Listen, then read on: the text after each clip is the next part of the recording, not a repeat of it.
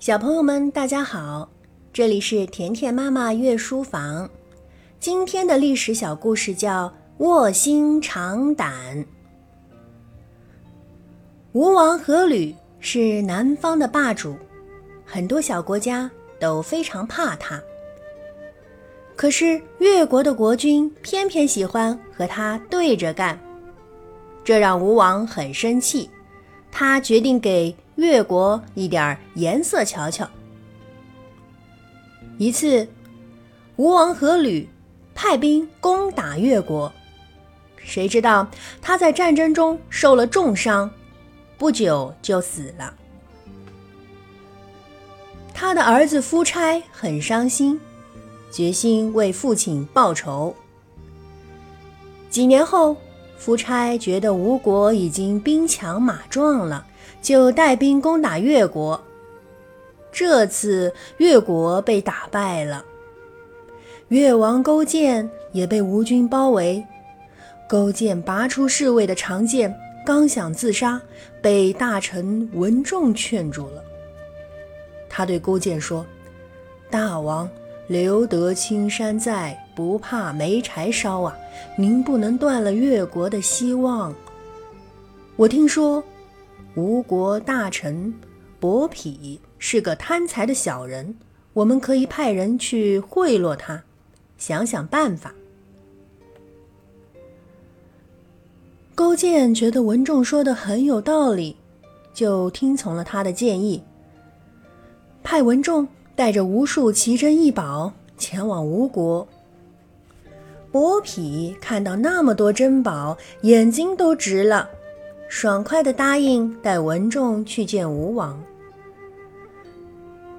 文仲来到吴王面前，献出无数珍宝，恭敬地说：“我们国君特地派我来，让我告诉您，他愿意投降，做您的臣子，永远服侍您。”请您饶恕他。收到好处的伯嚭也在一旁不停地帮着文仲说好话。于是夫差把军队撤回了吴国。吴国撤兵后，勾践带着妻子和大夫范蠡来到吴国，他们整天放牛牧羊。还亲自到吴王身边伺候吴王。三年后，他们终于赢得了吴王的信任，被释放回国了。勾践回国后，立刻动员全国的臣民为复仇做准备。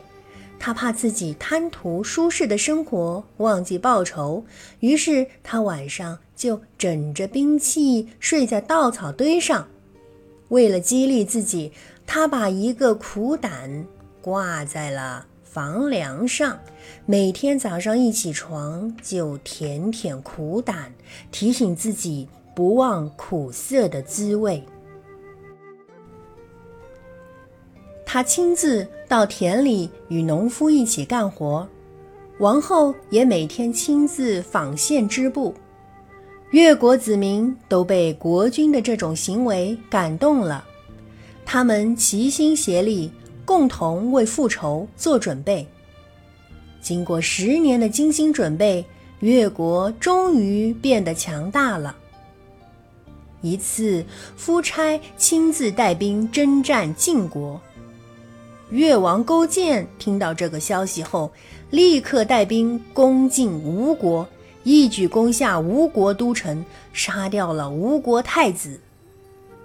夫差接到消息后，急匆匆带着大军返回吴国，并派人向勾践求和。勾践看士兵们都很累了，就接受了夫差的求和。好啦，小朋友们，这就是今天的历史小故事——卧薪尝胆。我们下一期节目再见啦！